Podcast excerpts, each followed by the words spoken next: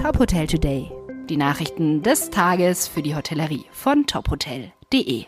Diese Folge wird präsentiert von Progros, den Hospitality-Experten für Einkauf und Digitalisierung. Mein Name ist Maximilian Hermannsdörfer. Der neue digitale Corona-Impfnachweis soll in Deutschland ab sofort schrittweise starten. Wie das Bundesgesundheitsministerium mitteilte, sei das Ziel, dass bis Ende Juni jeder, der möchte, den digitalen Impfpass nutzen könne. Der Nachweis ist eine zusätzliche Möglichkeit, seinen Impfstatus zu dokumentieren. Grundsätzlich soll die Ausstellung dort erfolgen, wo Menschen geimpft werden, also in Impfzentren oder Arztpraxen. Bereits vollständig Geimpfte können sich den Nachweis nachträglich in Arztpraxen oder in teilnehmenden Apotheken holen. Laut BMG werden aber nicht alle Apotheken und Ärzte von Anfang an an das System angeschlossen sein.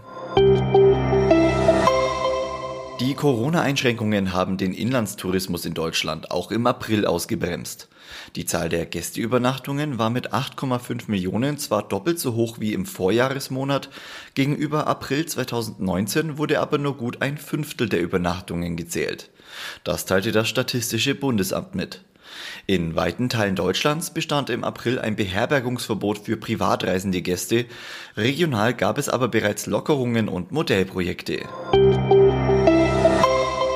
In Saarbrücken hat die Hotelmarke Premier Inn ein weiteres Haus eröffnet. Es stammt aus dem Portfolio der Centro Group, das Ende vergangenen Jahres übernommen worden war. Das Hotel mit dem Namen Premier Inn Saarbrücken City Center verfügt über 147 Zimmer und liegt inmitten des Saarbrücker Stadtzentrums. Insgesamt hat Premier Inn 2020 13 Standorte der Centro Group übernommen. Saarbrücken ist nach Wuppertal und Heidelberg nun bereits die dritte Wiedereröffnung unter neuem Namen.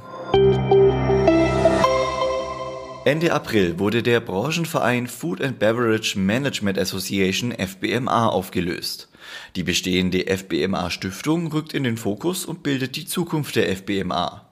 Warum man sich für die Auflösung entschieden hat und was genau geplant ist, erklärt der ehemalige Präsident des Vereins Oliver Fudika im Interview mit Top Hotel. Das ganze Gespräch lesen Sie auf unserer Homepage. Top Hotel Today wurde Ihnen präsentiert von Progros, den Hospitality-Experten für Einkauf und Digitalisierung. Weitere Nachrichten aus der Hotelbranche finden Sie immer auf tophotel.de.